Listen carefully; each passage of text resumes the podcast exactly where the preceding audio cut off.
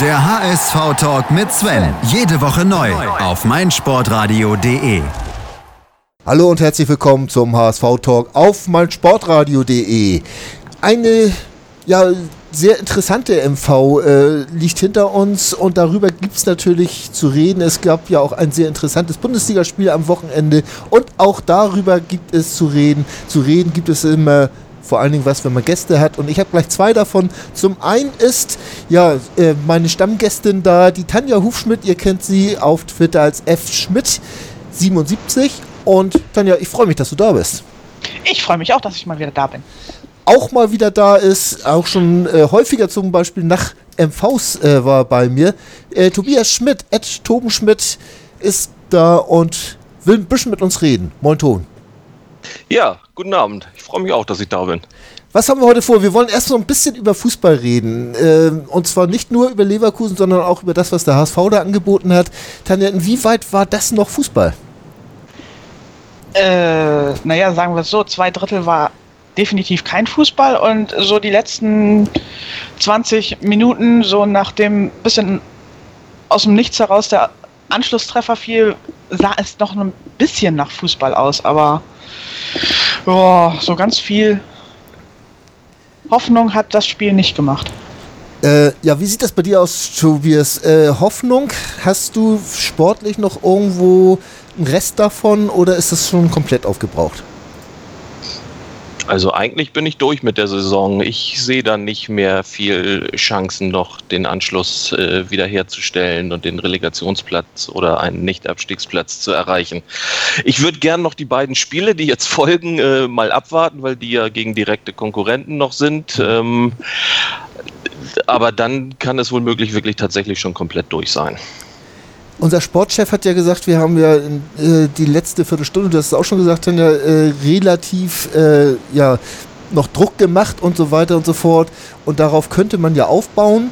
Ähm, wieso könnten wir erst eine Viertelstunde vor Schluss irgendwo ein bisschen Druck machen? Weil es war ja auch schon vor dem Tor, hatten wir ein, zwei Chancen, Wood kam rein und dann wurde es ja so ein bisschen lebendiger, das ganze Spiel. Ähm, war das alles, das Wood reingekommen ist, oder hast du da noch irgendwo eine andere Initialzündung gesehen? Also grundsätzlich war die Umstellung zur zweiten Halbzeit auf ein auf die Vierer Abwehrkette und einen vernünftigen Rechtsaußen sehr sinnvoll und hat dem Spiel auch durchaus geholfen. Mhm. Und dann noch die Einwechslung von Wood, weil Arp hatte definitiv einen gebrauchten Tag. Das hat auch geholfen. Aber äh, wir wissen jetzt mittlerweile auch, dass Bobby Wood kein Torjäger mehr ist. Und von daher, so als Hoffnungsträger taugt er nicht. nee. Äh, als Hoffnungsträger äh, taucht ein Wood nicht mehr. Äh, du sagtest eben schon, Tobias, du hast kaum noch Hoffnung. Ähm, aber trotzdem war man ja in der Lage, zumindest diese Viertelstunde, 20 Minuten äh, den Gegner unter Druck zu setzen. Ähm, könnte es sein, dass sowas auch mal von Anfang an gelingen könnte? Ich bin sogar der Meinung, dass das äh, der richtige Weg wäre, das Spiel von Anfang an so anzugehen. Es gab ja auch relativ früh im Spiel gleich eine Szene, äh, an der auch Kostic beteiligt war, ich weiß gar nicht wer noch, wo es einen sehr zügigen, schnellen Angriff gab. Also ähm, das ist eigentlich so die Art von Fußball, die man, glaube ich, auch in den nächsten Spielen einfach zeigen müsste. Ähm, da würde ich Hollerbach vielleicht auch gleich schon mal kritisieren, dass, dass er natürlich stabilisiert und äh, irgendwie vielleicht eine gewisse Sicherheit äh, äh, reinbringt. Aber das heißt eigentlich immer nur, wir verwalten ein 0 zu 0, kriegen irgendwann einen Gegentreffer und dann verwalten wir das 1 zu 0 und wir werden nicht hoch verlieren. Ähm, wenn wir nicht aus diesem Sicherheitsfußball, den wir da spielen, jetzt schnell mal umschalten in einen risikoreichen, äh, auch äh, Offensivfußball. Es klingt total albern, wenn man das im Zusammenhang mit dem HSV sagt, aber das ist vermutlich der, der einzige Weg, um überhaupt noch mal irgendwie die Chance zu haben, äh, mal mehr als vielleicht noch ein oder zwei Spiele zu gewinnen. Und das ist ja dringend notwendig. Äh, Tanja, traust, traust du Holler denn zu, dass er jetzt die, diesen, diesen Knopf betätigt, dass er jetzt äh, auf einmal anfängt, äh, offensiver zu spielen? Oder, oder wünschen wir da was, äh, was nicht in Erfüllung gehen wird? Ich habe keine Ahnung, wie ich Holler einschätzen soll. äh, als Trainer sagt er mir herzlich wenig. Ich habe zwar so ein bisschen Würzburg mitgekriegt, aber habe mir noch nie ein komplettes Spiel von Würzburg oder ein komplettes Spiel des Trainers Bernd Hollerbach außerhalb des HSV angeguckt. Von daher, ich habe keine Ahnung, ob der taktisch flexibler da reagieren kann, will, muss, soll oder wie auch immer. Ähm, nun haben wir ja, oder hat auch Leverkusen ja äh, unsere Fehler wieder gebraucht, um überhaupt in Führung zu kriegen. Dieses Ding von, von Douglas Santos, also in der, in der 40. Was, 40. Minute, ich glaube ja, äh, wo er den, den Ball einfach versucht zu stoppen und der ihn da vom, vom Fuß springt und Bailey einfach nur noch Danke sagen muss. Äh, das ist ja eine Einladung mit ausgerollten roten Teppich gewesen. Äh, angenommen. Das war total unfair von Bailey, dass er da einfach von hinten kommt. Santos konnte ihn doch gar nicht sehen. Also. Da sagte Tor, Tobias nichts Verkehrtes, weil in dem Augenblick nach dem Tor Martenia hat geschimpft wie ein Rohrspatz. Der hat seine Kollegen richtig zur Sau gemacht. Und zwar nicht Douglas Santos, sondern Papadopoulos. Weil der hätte Santos warnen müssen, ja. dass da von hinten einer kommt. Und der hat seinen Kollegen sträflich im Stich gelassen. Und deswegen ist das 1 zu 0 gefallen. Und man könnte ja noch, noch weiter zurückgehen. So ein Tor entsteht ja auch irgendwie schon äh, aus ein paar Spielszenen vorher. Ähm, ich, ich weiß nicht, welcher Leverkusener da aber einmal äh, vor dem 16er komplett durchmarschiert ist, bevor er den Ball dann rübergespielt hat. Auch da äh, fand ja eigentlich gar keine Verteidigung statt. Also da hätte man das ja auch schon unterbinden können. Also sind wir wieder mal so weit, ein leichtes Kollektivversagen äh, hat zum Gegentor geführt und äh, auch zum Neckbreaker, weil erstmal war Santos dann nachher erstmal mindestens 10 Minuten absolut durch den Wind. Nachher hat er sich ja wieder einigermaßen gefangen. Äh, und auch ansonsten, ja, äh, kam der HSV ja nicht wieder richtig in die Gänge. Seid ihr dabei? Ja. Ja. Gut, äh, nun, nun, dürfen wir ja nach Bremen fahren in der nächsten Woche. Äh, die wollen wir ja äh, mal ordentlich aufmischen, habe ich ja irgendwie mir sagen lassen von irgendwem. Ich weiß nicht, wer das war. Und äh, wie, das war ein so bescheuerter Satz. Ein so kritisches Spiel, das immer auf der Kippe steht, wo es immer Ärger gibt. Dann auch noch in, unter dem Eindruck des Plakats vom Sonnabend. So eine Aussage zu machen, da hätte ich ihn am liebsten vom Podium gezerrt. Äh, du hättest aber an mir vorbeigemusst, um, um da hinzukommen. Und deswegen hast du es gelassen. Ich, ich danke dir dafür. Ähm, ja, mir, mir gibt es dazu eigentlich nichts zu sagen. Also, äh, aber ich, ich, wir stellen es nochmal kurz zurück. Äh, bleiben wir noch einen Augenblick sportlich, äh, bevor wir auf das Theater vom Sonntag einsteigen oder, oder auf das Theater vom Sonntag einsteigen. Äh, der, der Ausblick äh, auf, auf das Nordderby. Äh, Tanja, bleiben wir gleich dabei. Macht dir da irgendetwas Hoffnung, dass wir da mehr als null Punkte holen?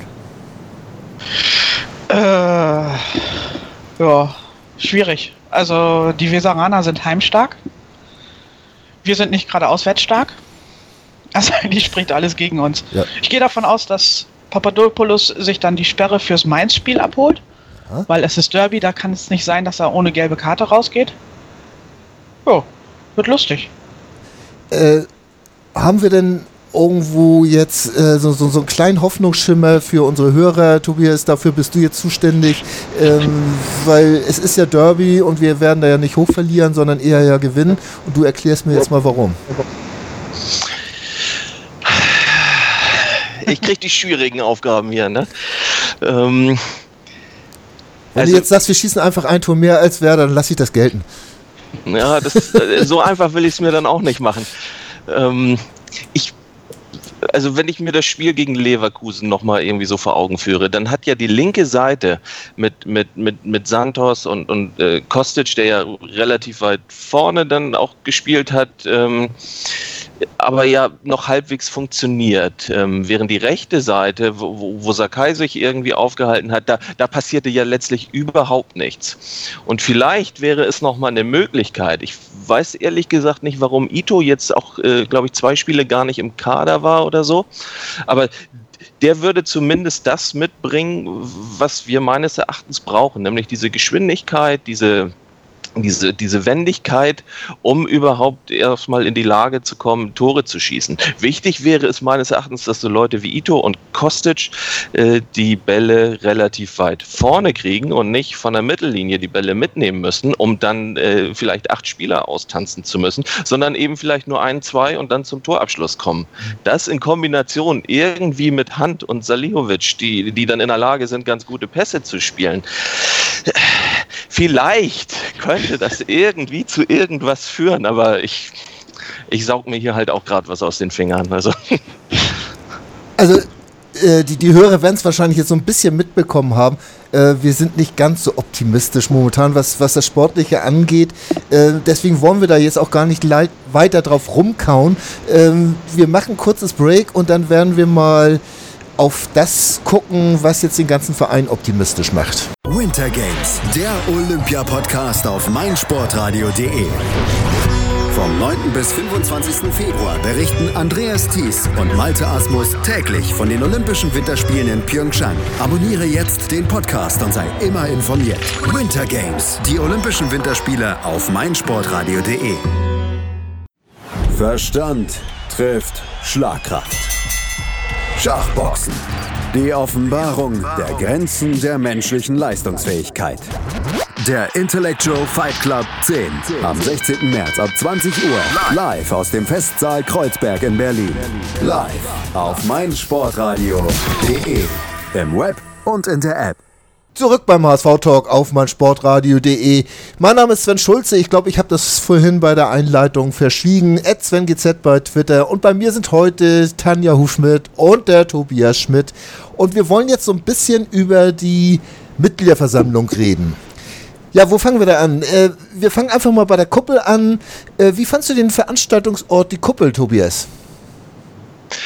Äh, etwas eigenartig. Ähm, also es haben ja alle reingepasst, dafür war es ja erstmal ganz gut, aber das hat man ja schon von vielen Seiten jetzt gehört, dass es eigentlich zu dunkel, dunkel war. Man saß da in so einem Schummerlicht.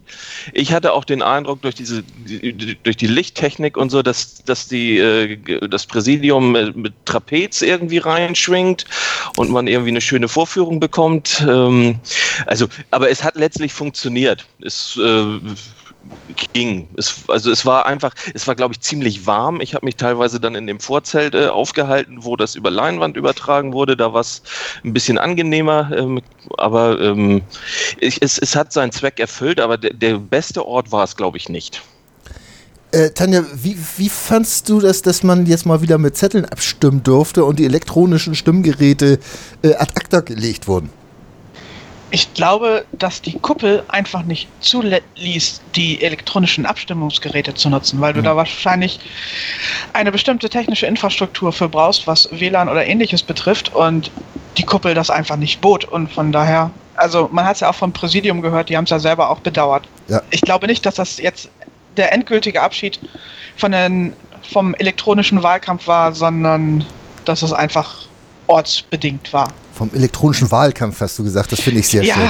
Ja, aber äh, nein, also diese elektronischen Abstimmungsgeräte werden wiederkommen, das gehe ich auch von aus. Aber äh, als ich das gesehen habe, so mit Stimmkarte, das kennen wir ja schon, aber, aber dann so wirklich noch zur Urne rennen und da Kärtchen reinschmeißen, äh, hatte ja auch irgendwo was. Ne? Ich, ja du warst so ja selber Retro. schuld, dass du zur Urne gerannt bist, die kam ja auch noch sehr später einfach bei uns vorbei. Hättest ja. einfach nur sitzen bleiben müssen. Vielleicht liegt das daran, dass ich immer Angst habe, wenn ich das Wort Urne höre. Das könnte ja die meine eigene sein. Aber es ist egal. Ähm, die Kuppel, also sie war so, wie sie war und äh, es war warm da drin. Äh, es war sehr dunkel. Ich find, fand zum Beispiel... Äh, dass, dass die Leute auf dem Podium keine Chance hatten zu sehen, ob es da hinten jemand gemeldet hatte und am Mikro war. Äh, das fand ich schon hammerhart, äh, dass es, man nicht mal das Licht so regulieren konnte, dass die ein bisschen Chance hatten, was zu sehen. Aber wie gesagt, letztlich äh, wird es daran nicht gelegen haben, wie die Wahl ausgegangen ist und es wird auch nicht daran gelegen haben, wie die Stimmung war. Ja, die Stimmung anfänglich, Tobias. Ähm, es rumorte ja so ein bisschen. Die, dieser, dieser Zweikampf, der lag über allen. Es hat sie, haben sich ziemlich schnell Fanlager gebildet. Ähm, wie hast du das wahrgenommen? Ähm, ich habe es anfänglich äh, gar nicht so wahrgenommen, dass, dass da irgendwie sich schon Lager gebildet haben. Äh, mein Eindruck war eher, dass ähm, die Leute, die da waren, irgendwie interessiert waren, aber irgendwie so diese grundsätzliche Resignation, die im Moment so ein bisschen über dem Verein liegt, äh, konnte man da eigentlich auch spüren. Ähm, man geht da halt hin, so wie man sich auch das Spiel anguckt, ob vom Fernseher im Stadion, aber so richtig Reaktion passiert dann nicht mehr. Und ich fand, es gab auch ähm, eigentlich relativ viel Höflichkeitsapplaus und auch äh, die, äh, also ich, bei der Rede von Bruchhagen gab es ja dann so ein bisschen äh, Pfiffe und auch Zwischenrufe, aber das wirkte eher immer so ein bisschen, auf mich zumindest so, als, als wenn da so ein paar Vereinzelte nochmal irgendwie so, so einen letzten äh, Aufschrei hinkriegen, aber dass man das eigentlich äh, relativ gelassen all, alles hinnimmt. Also so war zumindest anfänglich die, die, die Stimmung, so habe ich sie wahrgenommen. Ging dir das auch so, Tanja? Äh, für, hast du so Gleichgültigkeit oder so gespürt oder, oder wie, wie hast du das empfunden? Also ich fand den Anfang auch sehr kuschelig, dem EV eigentlich entsprechend so. Die Ehrungen liefen gut ab. Also ja, am Anfang war es nett, freundlich, alles gespannt, aber auch jetzt nicht übermäßig irgendwie aufgeregt. Mhm. Das war noch angenehm. Ähm, bevor wir jetzt noch in die Details einsteigen, äh, Kai Esselgroth hat die äh, als, als Ehrenratsvorsitzender, der jetzt glaube ich ist, wenn ich das jetzt richtig gesagt habe, ja. hat die Le äh, Leitung übernommen der Veranstaltung. Tobias, äh, sonst hat es ja immer Andreas Peters gemacht, äh, der jetzt ja im Aufsichtsrat ist und deswegen dafür nicht in Frage gekommen ist. Wie, wie hast du es empfunden, diese äh, Führung der Leitung? Wie hat er uns durch den Abend oder durch den Tag geführt? Ähm, ja, vielleicht könnt ihr mich an der Stelle noch mal kurz aufklären. Ich habe das am Anfang, äh, glaube ich, irgendwie ein bisschen falsch verstanden. Da hat doch der äh, äh Kinghorst irgendwie erläutert, wie das mit der Versammlungsleitung ist. Und ich hatte ehrlich gesagt irgendwie die halbe Zeit gedacht, dass der Kinghorst selber die, die, die Veranstaltung leitet und äh, mich irgendwie gewundert. Ähm, aber also letztlich, also ich glaube, das ist überhaupt kein Kritikpunkt, wie das, das alles abgelaufen ist. Ähm, das war alles okay. Es gab keine irgendwie Vor- und Benachteiligungen. Äh, ähm, es gab ja dann ein paar Wortmeldungen, wo man dann auch mal irgendwie an die Zeit etwas erinnern musste oder an das Thema, ähm, worum es eigentlich gerade ging. Ähm, aber das ist ja so, äh, sagen wir mal, üblich. Äh, Tanja, ist dir klar, worauf Tobias eben raus wollte? Das war, äh, als, als Kinkos gesagt hatte, dass das äh, Essensgroß Geburtstag hatte oder so. War das nicht diese. Es war relativ weit am Anfang, aber das war auch sonst immer so der Fall, dass eigentlich das Präsidium so diese Einführungssachen gemacht hat, die ja. Ehrung, die Verstorbenen und so weiter. Und in dem Augenblick, wo das Präsidium selber zum Thema wurde, hat der Ehrenratsvorsitzende immer die Sitzung übernommen. Und genau das ist ja auch gestern passiert. Ja, das habe ich dann äh, irgendwie äh, dadurch, dass ich auch relativ viel hin und her gelaufen bin und mal im Zelt war und mal vorne bei der Erbsensuppe und beim Bildschirm äh, dann irgendwie alles nur so halb mitgekriegt und äh, er hat es Esselsgroth hat das auch nicht weiter aufgedröselt. Das ist einfach nur die Erfahrung aus den vergangenen Jahren. Ja. ja. Gut, aber ich glaube, über die, die äh, Versammlungsführung äh, können wir uns wirklich nicht beschweren. Das, das hat absolut hingehauen. War, war mein Eindruck. Also ich fand Esselsgroth, also ich habe ihn jetzt als, das erste Mal als Vorsitzenden erlebt, mhm. also als Ehrenratsvorsitzenden.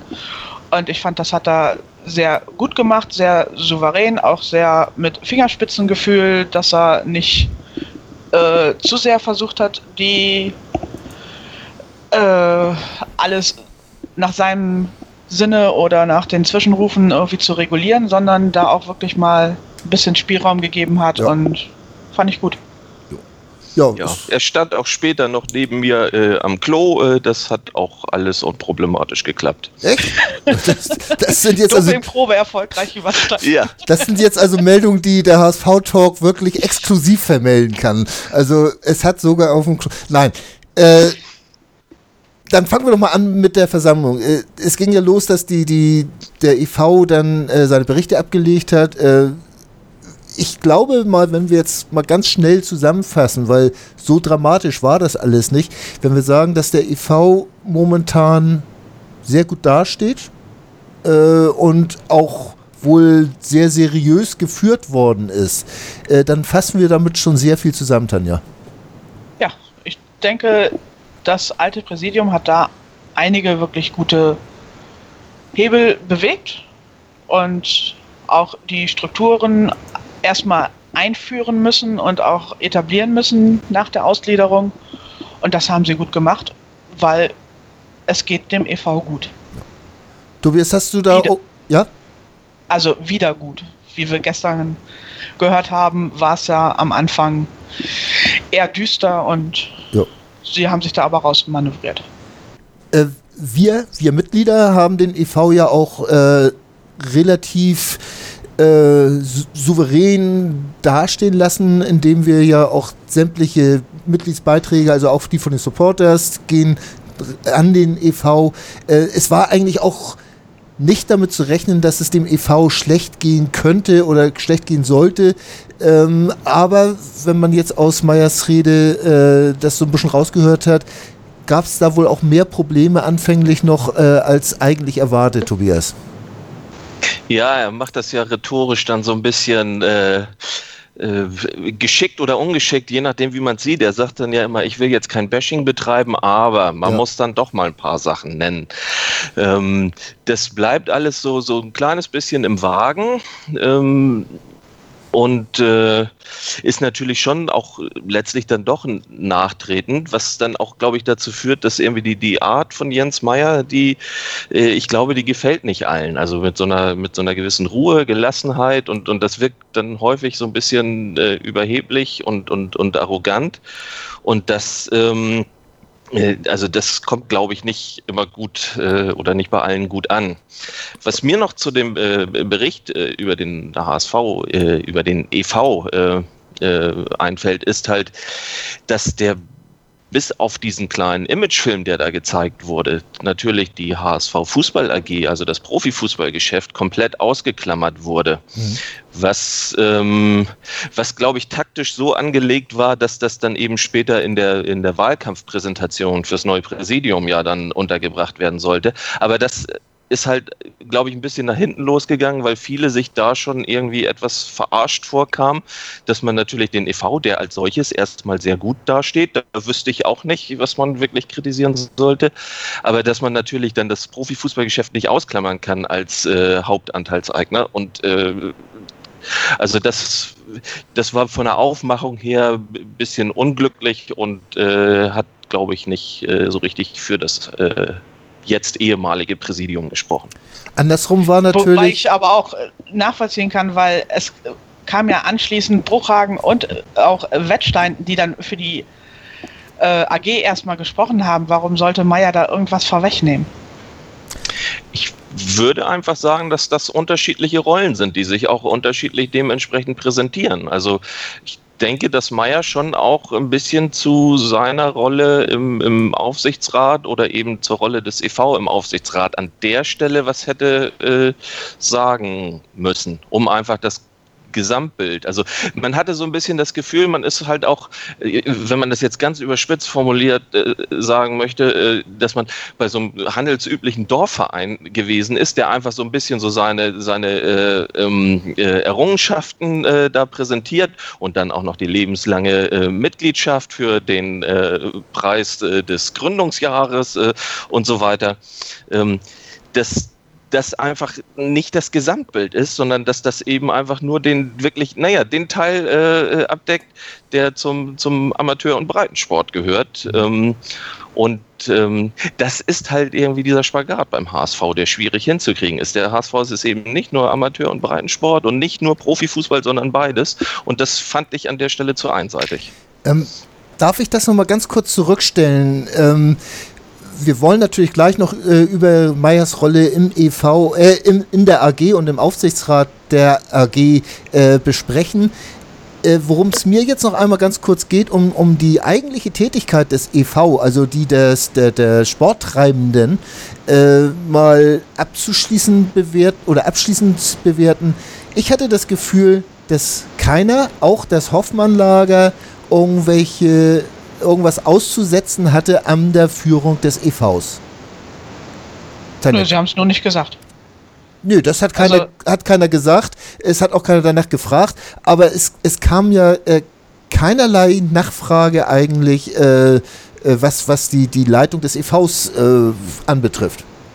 Nö, weil es kam dann ja auch durchaus Abteilungsleiter oder ehemalige Abteilungsleiter aus dem Amateursport auf, ans Rednerpult ja. und haben Meier auch dann in dem Augenblick unterstützt. Von daher war es schon klar, dass der Breitensport und der Universalsportverein, der EV, der war ganz oder war bis gestern ganz glücklich mit, der, mit dem Präsidium. Wenn die wirklich alle so glücklich waren mit ihm, warum zum Geier waren von den 7000 Sporttreibenden nur so wenige da, äh, anstatt dass die jetzt sagen, Mensch, äh, wir wollen unseren Meier behalten, dann gehen wir da mal mit, mit, mit 2000 Leuten zur, zur MV, wählen alle unseren Meier und hauen wieder ab und, und alles bleibt so, wie es ist. Tobias. Ah ja. Äh, das ist tatsächlich eine von den Notizen, die ich hier auf dem Zettel habe. Ja. Das äh, verstehe ich nämlich auch nicht. Also man konnte ja durchaus aus den, aus den Wortmeldungen äh, äh raushören, dass, äh, dass im, im Verein die, die sind alle zufrieden ja. äh, und auch, auch sehr zufrieden. Ähm, warum dann nicht mit entsprechender Anzahl da auflaufen? Weil es wäre ja im Grunde genommen ein leichtes gewesen, da äh, die, die äh, Wahl dann zu gewinnen, also oder zumindest äh, für, für Jens Meyer zu entscheiden, mit ein paar Stimmen mehr. 26. Ich, ich habe hab jetzt noch auf Rautenperle äh, gelesen, dass irgendwie zwei Mannschaften äh, gegangen sind, weil sie ein Punktspiel hatten. Das hätten sonst wohl die ausschlaggebenden Stimmen für Meier sein können. Ähm, weiß ich nicht, was da jetzt dran ist. Aber letztlich ist es ja bei diesem knappen Ergebnis, äh, hängt es ja davon ab, ob da mal irgendwie 10, 15, 20 Leute mehr oder weniger da sind oder sich gerade noch anders entscheiden mhm. und so. Aber wie gesagt, das ja. war auch so eine Idee, die mir noch so durch den Kopf geschossen ist. Äh, wenn die wirklich alle so zufrieden waren, äh, dann hat man ja das da irgendwo versäumt, vielleicht mal ein bisschen Wahlkampf zu betreiben. Aber auf der anderen Seite, äh, viele andere Vereine der Bundesliga, Stuttgart zum Beispiel, Schalke auch, die machen ihre Mitgliederversammlungen unter der Woche. Hm. Weil am Wochenende sind die ganzen Sportveranstaltungen. Da ja. haben viele der aktiven Sportler überhaupt keine Zeit, eine MV zu besuchen. Tja. Das sollte man mal äh, mit unseren ganzen auswärtigen Supporters äh, vorschlagen. Ich glaube, dann würden irgendwelche ja, Briefbomben gern Hamburg fliegen. Oder was meint ihr? Also, äh, ich kann mir das kaum vorstellen, dass das in Hamburg durchsetzbar wäre. Auf der anderen Seite, äh, Stuttgart oder auch Schalke, die haben mehr Leute bei ihren MVs ja. da als wir an einem Sonntag. Und das ist dann irgendwie an einem Montagabend um 19 Uhr beginnt bei denen die MV und die haben da trotzdem 2.000 bis 3.000 Leute da. Mhm. Bei einer stinknormalen Versammlung. Und wie lang sitzen die dann da? Ich meine, bei der Dauer unserer Mitgliederversammlung, äh, wenn so man um 19 Uhr anfängt also die normalen, die dauern dann, glaube ich, so wie ich das bisher mitgekriegt habe, irgendwie so bis 23 Uhr. Äh, als Stuttgart ausgegliedert hat und das ganze Theater auch an so einem Montagabend veranstaltet hat, das ging dann, glaube ich, bis 1 oder 2 Uhr. Mhm. Sure. Äh, wie gesagt, für, für Auswärtige natürlich nicht zu machen. Äh, andersrum, Spielplan von der DFL ist auch nicht viel besser. Äh, Parallel läuft gerade Bundesliga am Montagabend. Wunderbar. Anderes Thema. Gut, ich, ich glaube, wenn wir jetzt äh, das eigentliche EV-Thema erstmal abschließen, äh, dann tun wir kein Weh. Äh, das nächste Thema wird sein, äh, Meyers Rolle in, im Aufsichtsrat der AG, um dann mal auf die Aussprache der AG zu kommen. Starting Grid live. 1. März, 20 Uhr. Sei dabei, wenn dich unsere Formel 1-Experten Kevin Scheuren, Ole Waschkau und Christian Nimmervoll zu ihrer ersten Live-Sendung 2018 begrüßen. Schalte ein oder komm direkt in die Sendung und diskutiere mit unserem Formel 1-Team. Adde Kevin bei Skype über kevin.scheuren oder rufe an unter 0228 8236 9469. Starting Grid live. 1. März, 20 Uhr auf meinsportradio.de im Web und in der der App. Keep Racing. Rugby. Deutschland gegen Russland mit Andreas Thies. Am 18. März ab 12.55 Uhr. Live auf meinsportradio.de. Im Web und in der App.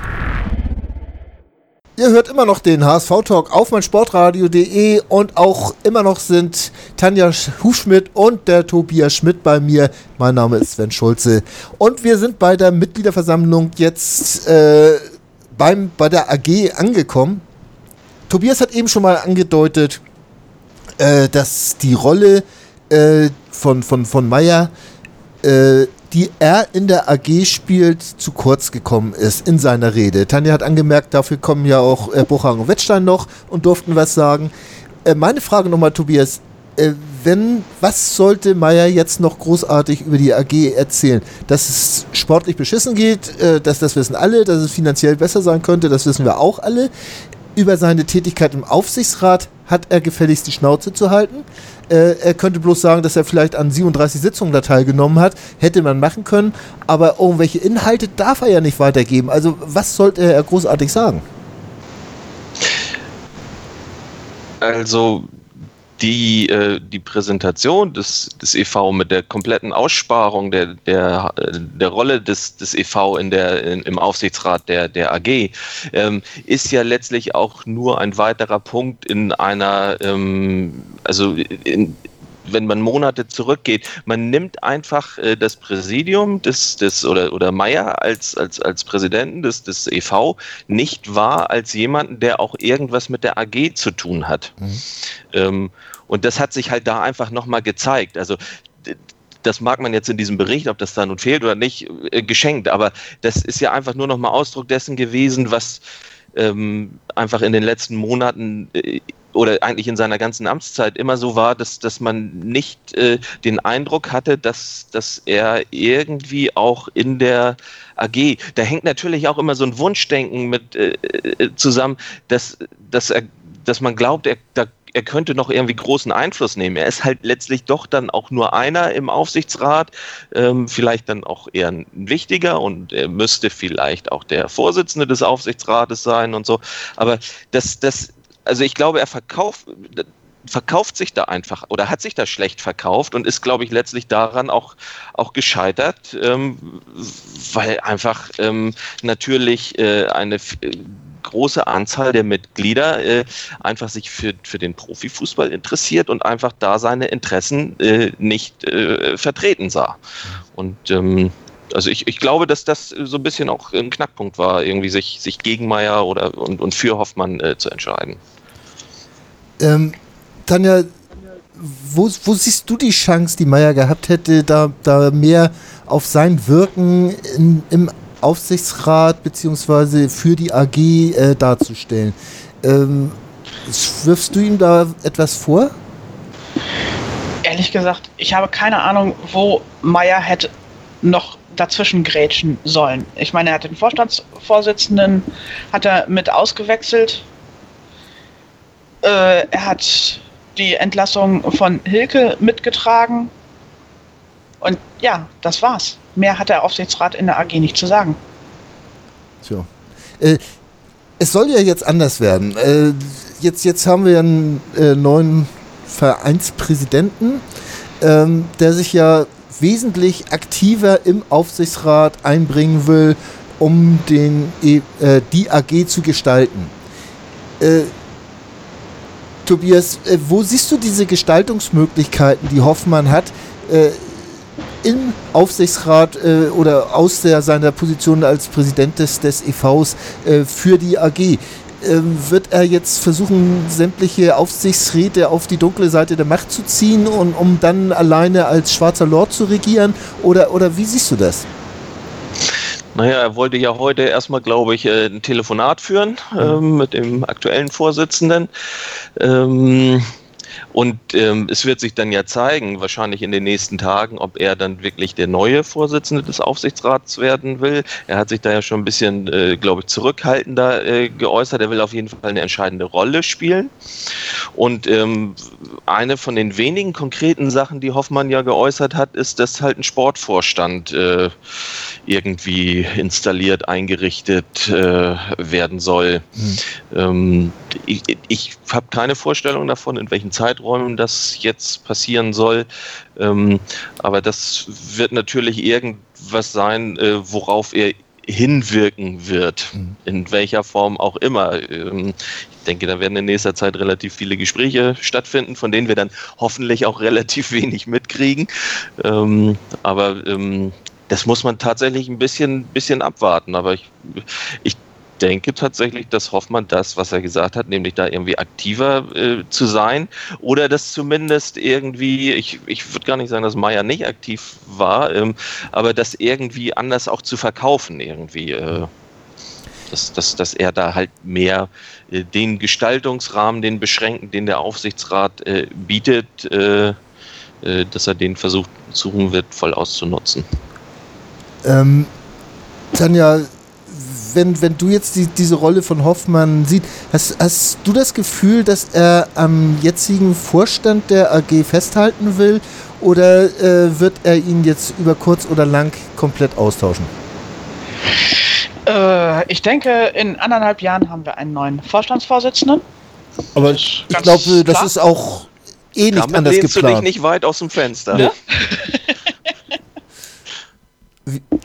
Oh, also das kann ich einfach mal so in den Raum stellen. Ja. Ich glaub, glaube nicht, dass äh, es sei denn, die rasseln jetzt persönlich irgendwie komplett aneinander, dass äh, Hoffmann versucht, Wettstein rauszuekeln. Mhm.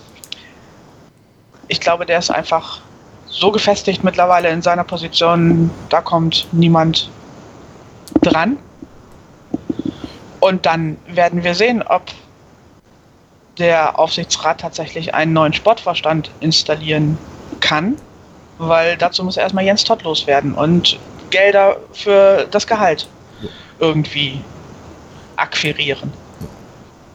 Müssen wir mal sehen, was, was dabei jetzt bleibt. Wir sind auch so ein bisschen, oder ich bin ein bisschen von meinem Plan abgegangen. Eigentlich wollte ich das Ganze chronologischer äh, aufbauen.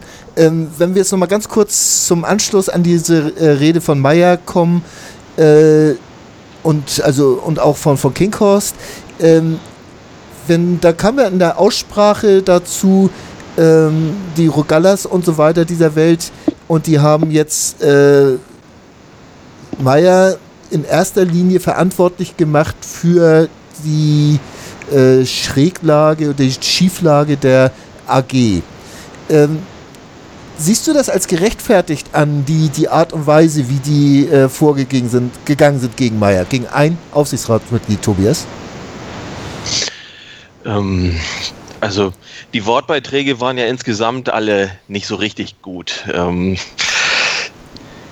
die, die liefen ja alle so ein bisschen verquer irgendwie, die passten häufig nicht, nicht, nicht zum Thema. Mhm. Und ähm, aber letztlich sind sie ja auch dazu da, um einfach auch mal dann der, äh, der, der Wut oder, oder dem, der, der Unzufriedenheit Ausdruck zu verleihen. Ähm, das dass das alles jetzt auf Meier äh, äh, äh zurückfällt, das ist tatsächlich, glaube ich, nicht, nicht wirklich gerechtfertigt.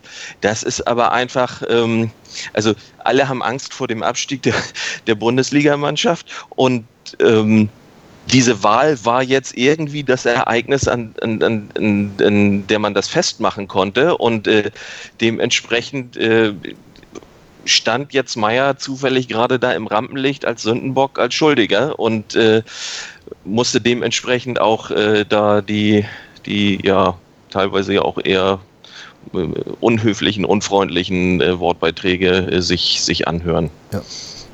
Genau der gleich, den gleichen Eindruck hatte ich auch, äh, dass das teilweise wirklich am, am Adressaten vorbeigesendet wurde. Äh, wohingegen ich mich wirklich gewundert hatte, dass nach äh, Bruchhagens Rede relativ wenig Wortbeiträge waren, Tanja. da hätten wir wirklich auch nochmal aufstehen können, weil da war ja noch Platz auf der Rednerliste, ne? Äh, ja, die haben sich ja auch dann eher auf Meier kapriziert. Ja. Also verstehen tue ich es nicht. Aber ja. Eigentlich war es ja auch richtig, weil es war die Mitgliederversammlung des EV und nicht der AG. Schon, aber trotzdem äh, äh, war ich eigentlich total baff und, und äh, hätte da eigentlich wesentlich mehr Redebeiträge und auch äh, wesentlich mehr Vorwürfe gegenüber dem, dem Vorstand der AG erwartet aus der Mitgliedschaft, weil dass die ja ihren Bericht da abgelegt haben. Und äh, wie gesagt, ich konnte es nicht nachvollziehen. Tobias, ging es dir ähnlich? Ähm, ich hatte ja irgendwie so ein bisschen Mitleid mit Bruchhagen, wie er da äh, äh, auf der Bühne stand und äh, ja sehr rat und hilflos für meinen Geschmack ähm, äh, seinen Vortrag äh, dargeboten hat. Und ich hätte eigentlich fast Lust gehabt, mal auf die Bühne zu gehen und ihn kurz in den Arm zu nehmen. Also, weil äh, ich hatte für einen Moment das Gefühl, er weiß irgendwann schon nicht mehr weiter, was er sagen soll. Irgendwie, er hat dann irgendwann so die Kurve gekriegt und hat dann irgendwie auf die Erfolge der, der äh, U19, glaube ich, verwiesen und so. Ähm, aber was er zur Bundesligamannschaft gesagt hat, zu, der, zu den acht Stürmern, die zur Verfügung standen und dass er nicht vorher nicht hätte besser wissen können, dass so eine Situation auf die Mannschaft zukommt in dieser Saison und, und das, also auf mich wirkte das wirklich rat und hilflos und ähm, ich, ich weiß nicht, ob das irgendwie so einen Eindruck auf, auf, auf, die, auf die Mitglieder gemacht hat, dass dann keiner mehr irgendwie noch eine Frage oder nachhaken wollte. Ähm, aber klar, also eigentlich hätte da ein bisschen mehr kommen müssen. Ja. Ähm, Gut, äh, ich wollte es auch nur mal so, so angesprochen haben. Äh, den, den Eindruck von Bruchhagen als äh, jemanden, der ja, äh, nicht ganz wusste, wie er alles erklären sollte, äh, was da denn so passieren ist. Vielleicht es auch gar nicht besser konnte. Äh, den hatte ich allerdings auch. Tanja, ging es dir ähnlich? Äh, ja. Gut. Also ich teile die Ansicht von Tobias, dass er sehr hilflos wirkte. Ja. Wolltest du ihn auch in den Arm nehmen? Nee, das nicht. Gut, äh, anders wirkte da ja schon Frank Wettstein, ähm, der ja die Zahlen äh, ja, gekonnt präsentierte, ähm, wo man immer so das Gefühl hat, Mensch, Stimmt das denn jetzt alles so, was er sagt? Ist das denn wirklich so wenig schlimm, was wir da sehen an Zahlen? Äh, und äh, hat er das wirklich alles so im Griff, wie er es darstellt, Tanja? Äh, ich ich frage mich das jedes Mal, wenn er irgendwas was präsentiert. Äh, das ist halt die Kunst eines Finanzvorstands. Der kann Zahlen irgendwie so drehen, dass sie doch noch irgendwo ein Hoffnungsschimmer sich zeigt, weil ansonsten könnte er sich auch gleich einen Strick nehmen. Ja. Was ich an Wettstein lustig fand, war dieser rheinische Einschlag, den du total raushörst. Wie passt das nicht zum HSV e.V.? Nicht, nicht unbedingt, aber dafür äh, hat er uns ja mit diesem rheinischen äh, ähm, Einschlag gesagt, dass die Renten sicher sind. Ach nee, die Lizenzen waren das, die Lizenzen sicher sind, Tobias. Ähm, einfach so gesagt, so, so, die, die Kriterien der DFL erfüllen wir und deswegen Lizenzen in der erst, für die erste und zweite Liga sind sicher. Also mich hat das überrascht. Ähm, also es ist ja zumindest eine deutliche und klare Aussage gewesen, ja. die eigentlich keinen Interpretationsspielraum lässt. Also da kann man ihn jetzt tatsächlich auch dran messen äh, in den nächsten Wochen und Monaten, ähm, dass das dann auch, auch klappt. Ähm, aber ansonsten ja, also sein ganzer Vortrag recht, recht souverän mit den Folien, die irgendwie die Kurven gingen alle immer so ein bisschen nach oben und wenn es um Schulden ging, gingen sie immer so ein bisschen nach unten. Ähm, was das letztlich alles heißt und bedeutet, ähm, ich bin auch nicht derjenige, der irgendwie da durch so eine Bilanz sich durchliest und sagt, aha und oho und äh, da noch irgendwie neue Erkenntnisse gewinnen könnte. Das muss ich dann tatsächlich auch ein Stück weit so hinnehmen. Also interessant ist wirklich die Aussage gewesen, dass die Lizenzen sicher sind. Ähm, dann gehe ich mal davon aus, dass das so ist. Und dann sind wir schon mal etwas beruhigt, dass wir wahrscheinlich nicht in der, in der fünften Liga uns wiederfinden oder vierten oder wo auch immer, sondern wenn äh, das dann wirklich zu dem Abstieg kommen sollte, äh, so scheint ja irgendwo ein Plan äh, ja, in der Tasche zu sein. Und alle haben gesagt, äh, nicht mehr ver ver verweigert diese, diese Aussicht auf den Abstieg dann ja. Äh, haben alle so dieses Szenario, äh, hatte ich so das Gefühl, dass sie dem doch schon relativ genau ins Auge blicken, oder? Ja, es sind sechs Punkte Abstand auf den Relegationsplatz. Also äh, wenn die da jetzt immer noch irgendwie fabulieren, zweite Liga kommt für uns gar nicht in Frage, dann hätten wir sie gestern gleich irgendwie teeren und federn können und aus der Stadt jagen können. Ihr habt eine Stunde. Mhm. ich weiß, ich, mich, mir schwant jetzt, wer dieses Plakat aufgehängt hat dann neulich. Also, das, Tanja, also du warst dann doch schon eine Stunde früher als ich im Stadion. Also insofern könnte das sein, dass du das gewesen bist. Nein, ähm, ich würde sagen, wir, wir können eigentlich auch da jetzt, äh, weil auch an Wortbeiträgen kam da ja nichts Tolles hinterher. Äh, auf jeden Fall habe ich das so empfunden. Und ich glaube, wir können dann dieses Thema AG-Berichte auch schon fast äh, wieder abschließen und uns gleich dann mal auf die Stimmungslage, wenn es zu den Wahlen gegangen ist, äh, die beiden Vorträge äh, nochmal Revue passieren lassen und äh, dann auch die Wahl selbst nochmal ein bisschen genauer beleuchten. Machen wir nach dem nächsten Break. Der DHB-Pokal auf meinsportradio.de. Live. Das Viertelfinale zwischen dem deutschen Meister Rhein-Neckar-Löwen und dem SC DHFK Leipzig. Am 6. März ab 19 Uhr auf meinsportradio.de. Im Web und in der App. Ihr hört den HSV-Talk auf meinsportradio.de. Wir kämpfen uns so durch die Mitgliederversammlung und sind jetzt bei der Vorstellung der Kandidaten angelangt. Äh, Bernd Hoffmann nach Münzwurf durfte, musste, konnte beginnen und hat eine Rede gehalten. Tobias, was für eine Rede war das? Naja, vor Hoffmann durften ja noch seine Mitstreiter im Team, der ja. Moritz Schäfer und der Thomas Schulz, irgendwie reden. Ähm, ich fand die gesamte Präsentation von allen dreien relativ mau. Ähm, das war vom Vortrag her nicht wirklich gut und äh, irgendwie mitreißend, was man ja gerade als Herausforderer irgendwie versuchen muss, ähm, weil man eben nicht den schon ganz detaillierten Einblick in die Abläufe hat, da muss man irgendwie die Leute ja packen. Und das kam bei mir überhaupt nicht an. Ähm, dazu war es inhaltlich noch eher, eher, eher dürftig, was da kam, was einfach auch damit zu tun hat, dass er eben nicht oder dass das Team nicht den Einblick hat, wie das aktuelle Präsidium.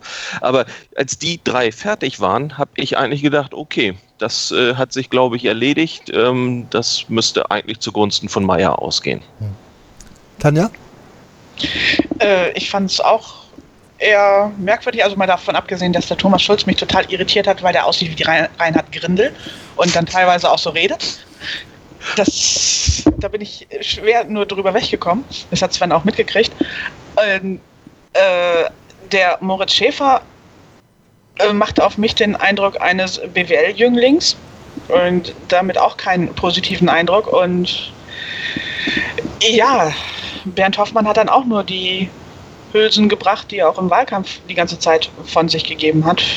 Viel Neues war da nicht. Und die ja. drei Zahlen gab es äh, mit den das stimmt, ja. 10 Millionen, 100.000 und 1.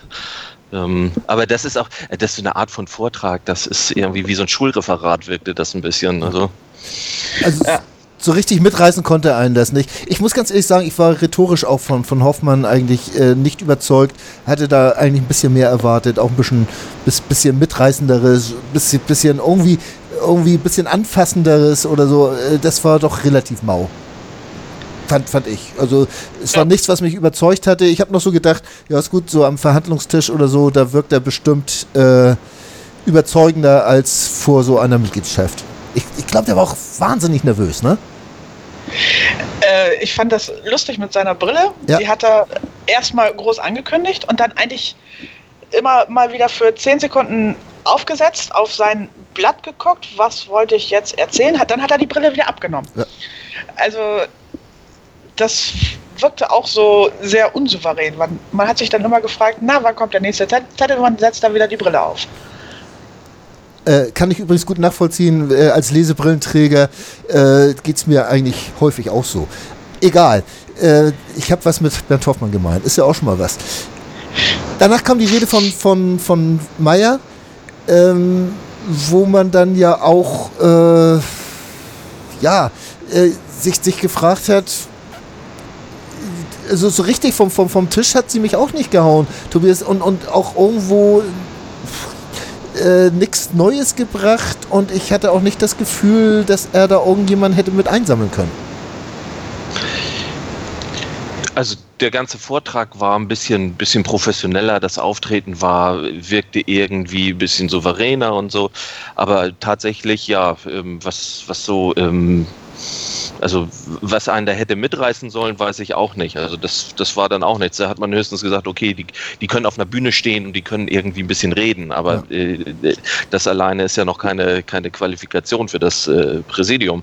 Ähm, mich hat bei der, bei der ganzen Präsentation haben mich eher die, die äh, Kinghorst und Hartmann äh, gewundert, was die jeweils äh, noch am Ende gesagt haben. Das nämlich, ich glaube, es war Kinghorst, ja genau, Kinghorst hat äh, ja letztlich gesagt, dass man äh, Hoffmann äh, für den Vorstandsposten, äh, wenn Bruchhagen das mal nicht mehr machen sollte, äh, in Erwägung ziehen würde. Ja. Und Hartmann hat gesagt, er würde letztlich ähm, äh, zurücktreten äh, nach der Wahl, um auch gegebenenfalls Bernd Hoffmann seinen Posten im Präsidium von Jens Meyer anzubieten. Das habe ich nicht so richtig verstanden, was äh, was da die Wahlkampftaktik ist irgendwie, in, inwieweit man da wen noch wie beeinflussen wollte. Das, das wirkte auf mich sehr komisch irgendwie. Das hatte so, so einen Anflug irgendwie von, von, von Panik, ohne dass die jetzt irgendwie jetzt besonders nervös oder, oder, oder panisch gewirkt hätten. Aber also das hat sich mir nicht richtig erschlossen. Also ich glaube, da hast du den Hartmann falsch verstanden. Er hat gesagt, wenn ihr jemanden wisst, der den Schatzmeister besser machen kann genau. als ich, äh, hey, ich hänge nicht an meinem Posten, dann sagt mir das und dann trete ich auch zurück und mache meinen Posten frei. Er hat da nicht den Namen Hoffmann oder einen seiner Mitstreiter genannt. Doch, hat er. Ich habe es ja heute Nachmittag mir nochmal angeschaut. Er hat also erstmal grundsätzlich gesagt, er würde zurücktreten und hat auch dann nochmal gesagt, Bernd Hoffmann. Okay. Das, äh, also das ist auf, bei HSV TV kann man sogar kostenlos gucken. Ähm, äh, da bin ich mir ziemlich sicher. Äh, ich lehne mich da jetzt gerade mal aus dem Fenster, dass er Bernd Hoffmann da gesagt hat. Hm. Ich habe es aber ehrlich gesagt auch so aufgenommen, wie Tanja das gesagt hat. Aber ich glaube, daran wird, werden wir uns jetzt auch nicht mehr äh, aufhängen müssen. Ähm, bei der Aussprache zu den Reden, ich fasse sie jetzt zusammen, äh, auch wenn die, das ja erst Hoffmann und dann Meyer war, äh, da wurde es dann so allmählich polemisch. Ähm, es wurde bei den Leuten, die dann ihre Sorgen vortragen wollten, äh, erstmal durften sie ja nicht reden, sondern mussten, durften ja nur fragen. Äh, aber dann, dann ging es auch so, dass die, diese altgedienten Mitglieder dann auch gerne mal äh, runtergebuht worden sind von der, von, von der Bühne. Ähm, ja, Tanja, wie, wie hast du es aufgenommen? Äh, ich fand das sehr bitter, weil also gerade, ich kenne den Nachnamen von dem Stefan nicht, aber das ist ein alter Mann, der hat den Großteil seines Lebens für den HSV investiert. Der hat sämtliche Amateurvorstände sozusagen einmal durchgemacht. Ja. Der stellt sich auf die Bühne und da kommen Kommentare aus dem Publikum, geht zurück ins Altersheim. Und, äh, nee, das, ein bisschen Respekt, Leute. Das sind alles Vereinsmitglieder. Wir stehen letztlich alle auf der gleichen Seite. Und ihr könnt doch nicht einfach irgendwelche altver altgedienten Ehrenamtler von der Bühne holen. Das gehört sich nicht. Ja. Ein bisschen Anstand muss doch auch mal drin sein. Das war wirklich eine ziemlich unangenehme äh, Situation. Ähm, er hat natürlich äh, eben keine Frage gestellt und er hat auch viel Zeit irgendwie beansprucht. Ja. Ähm, und es ist dann aber Aufgabe der Versammlungsleitung, das irgendwie ja zum Abschluss irgendwie zu bringen. Aber dann diese Zwischenrufe und, und Pfiffe, die es dann ja auch, auch, auch gab, ähm, oh, unmöglich. Äh, die, wir, wir, wir, kennen das ja aus, aus ich, mich hat das ganze Kram dann an 2014 erinnert, äh, wo dann auch egal wer es war, wenn man das Gefühl hatte, der kam aus dem feindlichen Lager, dann wurde er erstmal äh, niedergemacht, egal was er gesagt hat, ob er was gesagt hat oder auch nur doof geguckt hat. Äh, sämtliche Sachlichkeit ist dann innerhalb von Minuten dann eigentlich verloren gegangen. Äh, so so ging es mir auf jeden Fall, den Eindruck hatte ich und ich saß da so ein bisschen kopfschüttelnd und hatte auch keine Lust, mich da in irgendeiner Art und Weise an der äh, Unterhaltung zu, zu beteiligen. Äh, das, das ist ja eigentlich das Schlimme, dass man so als normaler Mensch da eigentlich keinen Bock mehr hat, da mitzumachen, Tanja. Nee, also in dem Augenblick hört es dann auch auf. Dann kippt die ganze Versammlung mhm. und es wird einfach unwürdig. Es, wir ziehen unseren eigenen Verein in den Dreck mit so einem Verhalten. Also wir schaden dem Verein damit mehr als irgendwelche Aufsichtsräte, die eine E-Mail verschicken. Also ich verstehe es nicht. Ne, ich ich kann es auch nicht nachvollziehen. Ähm, und wir werden, sind uns da auch zu einig, um das jetzt noch äh, länger zu besprechen. Äh, 585 zu 560, das Wahlergebnis. Ich glaube 51,09 Prozent waren das umgerechnet, wenn ich das jetzt noch richtig im Kopf habe. Ähm, Tobias, 25 Leute äh, haben äh, im Prinzip den Ausschlag gegeben pro Hoffmann. Hast du damit noch gerechnet? Ich habe ja die Veranstaltung kurz vor vier verlassen. Ja. Ich habe mich zum 18 Uhr äh, zum Abendessen bei meinen Eltern angemeldet gehabt und äh, äh, konnte da nun nicht noch länger bleiben. Insofern habe ich selber auch gar nicht gewählt. Ich habe auch äh, die, die äh, also diese Hoffmann-Rausrufe, die es dann gab und so, das habe ich tatsächlich dann irgendwie, als ich an der Bushaltestelle stand, nachgelesen und war etwas verwundert, dass nach dem etwas ja, ruhigen, gemächlichen Beginn dann äh, das scheinbar ja relativ schnell dann nochmal äh, deutlich gekippt ist. Ähm, ich habe nach, also ich habe die beiden Präsentationen der, der Teams mitgekriegt und ich hätte gesagt, lass es vielleicht knapp ausgehen, aber für Meier. Ähm, es hat mich dann doch sehr, äh, sehr gewundert, dass das doch irgendwie äh, äh, das Team Hoffmann geworden ist, ja. Äh, mit diesen Zwischenrufen ging es ja los äh, bei der Ausrede schon, als, als äh, Hoffmann ja mehrmals Manipulation und so weiter vorgeworfen wurde, Tanja, was allerdings auch äh, unbegründet und auch relativ haltlos gewesen ist. Ob äh, da irgendwas war, äh, Hoffmann hat dann ja auch darauf äh, reagiert, indem er gesagt hat, dass er mehrmals entlastet worden ist für seine Amtszeit. Ähm, aber dann sollte er ja trotzdem noch seinen, seinen Mitgliedsausweis auf den Tisch legen und den Saal verlassen, äh, wie der eine Mann, ich weiß nicht wie er heißt, äh, gefordert hatte. Ähm, wie hast du diese, diese Situation empfunden?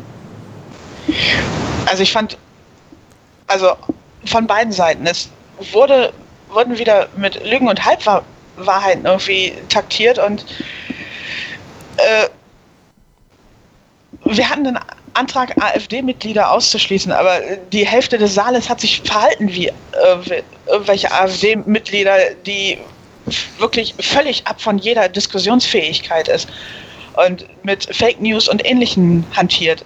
Und genauso kam ich mir davor. Also, nee, nicht mein Verein. Ja, doch dein Verein. Ja, schlimm. Das ist ja das Schlimme. Tobias? Ja, ich würde in dem Zusammenhang nochmal äh, einen anderen Aspekt einbringen, nämlich die Frage, ob nicht die Kandidatur von Hoffmann als, als solches, unabhängig von, von Zielen, Plänen und, und so weiter, ein Fehler ist. Also dieses, dieses HSV-Ding, irgendwie jemanden, der schon mal sich in irgendeiner Form verdient gemacht hat, äh, den zurückzuholen oder der jetzt von sich aus auch zurückkehren wollte und sich zur Wahl gestellt hat. Ähm, also das ist ja letztlich auch irgendwie so ein bisschen, dadurch sind ja überhaupt erst die, ähm, die diese, diese Gräben nochmal aufgebrochen. Ähm, wenn jetzt ähm, ein, eine, eine bisher äh, unbekannte Person, sage ich einfach mal, mit den Zielen von Hoffmann ähm, äh, angetreten wäre, hätte das ja sicherlich nicht zu dieser äh, äh fürchterlichen äh, Diskussionskultur da geführt, die, die, die man eigentlich äh, nicht mehr haben wollte. Ähm, insofern ist einfach die Frage, ähm, also ich meine, die Frage stellt sich nicht, weil Hoffmann jetzt gewählt ist, aber ich, ich glaube, dass das einfach grundsätzlich problematisch ist. Also es wahrscheinlich besser gewesen wäre, wenn, wenn Hoffmann gar nicht erst angetreten wäre, weil die Geschichte auch noch nicht so lange zurückliegt und sie im Prinzip genau das Vorfeld, was dann auch zur Ausgliederung äh, äh, geführt hat, darstellt. Ähm, und das ist halt bei den Leuten auch noch präsent. Und dann sitzt du in diesem stickigen, dunklen Zelt und dann äh, ist, ist vielleicht die, die, die äh, Grenze da irgendwie äh, nochmal besonders unflätig zu werden oder so, äh, nochmal ein bisschen niedriger. Ich meine, das macht die Sache nicht gut oder so, aber das, das äh, zeigt halt einfach auch nochmal, dass irgendwie da, also die Geschichten, die jetzt irgendwie äh, in den letzten zehn Jahren passiert sind, einfach doch noch so frisch sind und so schnell wieder hochkochen, ähm, wie man es, also wie ich es, glaube ich, nicht mehr gedacht hätte. In einem Wortbeitrag ist das ja auch angesprochen worden, dass diese, diese gesammelten Rückholaktionen, dass die beim HSV ja eher semi verlaufen, äh, mit den Namen, ich weiß gar nicht mehr, was es war, Van der Vaart, ich weiß ob Jörg Alberts dabei war, Bayersdorfer, etc. pp. Ähm, Tanja, ja, ist gut, wir brauchen jetzt nicht zu reden, ob es besser gewesen wäre, wenn Hoffmann sich nicht äh, aufgestellt hätte. Jetzt ist er der Vereinspräsident unseres EVs. Ähm, traust du ihm das zu, den, den jetzt derjenige zu sein, der diese Gräben, die jetzt aufgerissen worden sind, wieder zu schließen? Nö. Ähm, ich traue es ihm tatsächlich nicht zu, weil er in seiner Amtszeit als Vorstandsvorsitzender beim HSV nicht gerade für seine diplomatischen Beziehungen zu äh, Mitarbeitern und Ähnlichem bekannt war, sondern eher dafür war, dass er sehr polternd durch die Gegend gezogen ist. Und von daher glaube ich nicht, dass er es schafft, die Gräben im Verein, im EV irgendwie wieder zuzuschütten. Ja. Nein, dafür ist er nicht der Typ. Tobias? Ähm, also für mich stellt es sich so dar, dass eigentlich keiner im Verein Hoffmann leiden kann, äh, wenn man das so auch nochmal überspitzt darstellt. Und ich glaube, er wird es relativ schwer haben, sich da äh, durchzusetzen, also und da äh, ja die Leute für sich zu gewinnen. Ähm, es ist spannend. Möglicherweise täuscht man sich da und vielleicht hat er ja wirklich aus seinen Fehlern gelernt, wie er, wie er gesagt hat, und, und tritt anders auf. Seine beiden Mitstreiter kann man halt nicht einschätzen bisher. Ähm, das, das wird sich dann zeigen. Aber also richtig optimistisch äh, sehe ich das für ihn nicht. Ich denke mal, es wird einfach so sein, äh, er kann nur durch, durch Taten und Ergebnisse äh, vielleicht den, den Frieden wiederherstellen. Das bedeutet, er müsste ein paar Sachen in Angriff nehmen, die dann auch wirklich funktionieren, äh, damit man sagt, okay, dafür lassen wir ihn den Rest, lassen wir den Hoffmann sein, wie er ist, aber äh, akzeptieren ihn soweit. Ich glaube, das ist seine einzige Chance dann ja. Und vor allen Dingen muss er das sehr schnell machen, weil in einem Jahr wird er sonst abgewählt. Genau, das ist jetzt ja noch die, die, äh, der kleine Pferdefuß fürs Team Hoffmann, ähm, dass es ja nicht durchgekommen ist, dass eine Abwahl eines Vorstandes eine Zweidrittelmehrheit braucht, sondern die einfache Mehrheit langt. Das bedeutet, äh, wenn denn beim nächsten Jahr nur noch die Hälfte der Menschen da sind, dann langen irgendwie so zwei bummelige 250, 300 Leute, um Hoffmann abzuwählen. Und äh, das steht ja jetzt im Raume und äh, dass das passiert, ist ja nicht allzu unwahrscheinlich. Tobias. Absolut nicht. Also, äh, Entschuldigung, ja. Als auf der Rückfahrt im, im Bus stand ich mit ein paar jungen, dynamischen Menschen zusammen, äh, die ganz klar zum Anti-Hoffmann-Flügel äh, gehörten und die haben auch ganz deutlich gesagt, nächstes Jahr wählen wir ihn ab. Das ist das, deren Plan. Das müsste ja auch im Sinne von Hoffmann sein, weil äh, Kontinuität ist keine Lösung, hat er doch äh, so in etwa gesagt. Das wäre jetzt eigentlich schon das richtige Schlusswort gewesen. Äh, Kontinuität ist keine Lösung und Hoffmann ist in einem Jahr wieder weg. Äh, und wie es dem Verein dabei geht, das ist allen scheiß egal. Äh, das muss man dazu natürlich auch nochmal sagen. Ähm, ob der Verein dabei sportlich vielleicht vor die Hunde geht, äh, wenn wir jetzt in Kürze wieder einen neuen Präsidenten haben äh, würden, das muss man natürlich noch konjunktivieren. Äh, ja, was dann passiert, man weiß es nicht. Äh, Tanja, habe hab ich aus deiner Sicht noch was vergessen jetzt bei der MV? Äh, lass mich überlegen. Haben wir was vergessen? Nö, also den Anti-AfD-Antrag, ja. das können wir nochmal erwähnen. Das wird nächstes Jahr hoffentlich zu einem Satzungspassus. Und dann ist es gut das halte ich auch für eine sehr gute Idee, weil der ja auch so ein bisschen flapsig, unglücklich formuliert war. Genau. Ähm, das hätte ich auch ganz gerne, dass das nochmal ein bisschen äh, ernsthafter vielleicht dann äh, ja, auf die Tagesordnung kommt. Das Thema ist. Es war auch wirklich geschickt gemacht von Peter Gottschalk. Ja. Er hat seinen Antrag da vorgestellt, hat einmal richtig schön gegen die AfD wettern können und gegen Rassisten wettern können und hat den Antrag dann zurückgezogen und gesagt, wir machen einfach nächstes Jahr einen Satzungsänderungsantrag. Und dann war der eine Mensch, der ich vermute, zur AfD gehört, der sich da, der schon mit den Hufen scharte und unbedingt einen Wortbeitrag loswerden wollte, der wurde dann einfach mal von Kai Esselsgrohl gesagt, nee, Antrag ist zurückgezogen, es gibt hier keine Rederecht mehr, mehr zu dem Thema, aus, geh auf deinen Platz, Ruhe. Sitz Nächster Tagespunkt.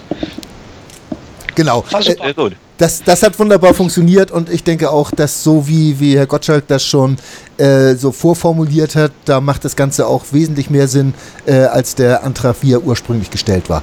Äh, da kann man, glaube ich, äh, wunderbar mit leben und hoffen wir mal, dass das im nächsten Jahr dann vernünftig durchkommt. Ein Grund, auch im nächsten Jahr zur Mitgliederversammlung zu gehen. Äh, und unhoffen abzuwählen. Das werde ich mal sehen, was da ist. Da bin ich ja immer noch so ein bisschen ergebnisoffener. Ich gebe ja selbst einem Bernd Hoffmann noch die Chance, äh, einen vernünftigen Job zu machen und dann auch im Amt zu bleiben.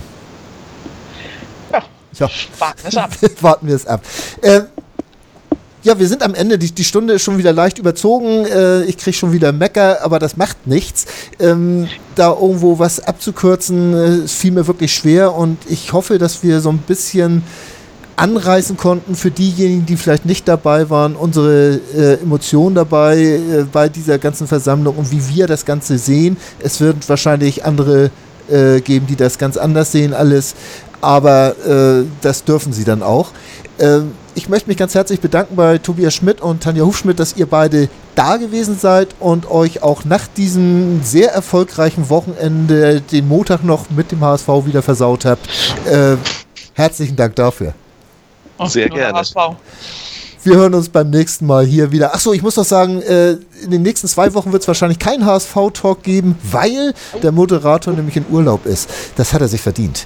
Äh, in diesem ja. Sinne wünsche ich uns ein wunderbares Derby und mit diesem unerwarteten Sieg. Und Tanja muss dann für mich mitschreien, wenn es äh, zu Hause gegen Mainz geht, weil auch da kann ich nicht im Stadion gehen sein. Und äh, ja, dann hören wir uns in 14 Tagen oder drei Wochen wieder. Mal sehen, wie wir es schaffen. Bis dahin, nur der HSV und bis zum nächsten Mal hier im HSV Talk auf meinsportradio.de. Tschüss.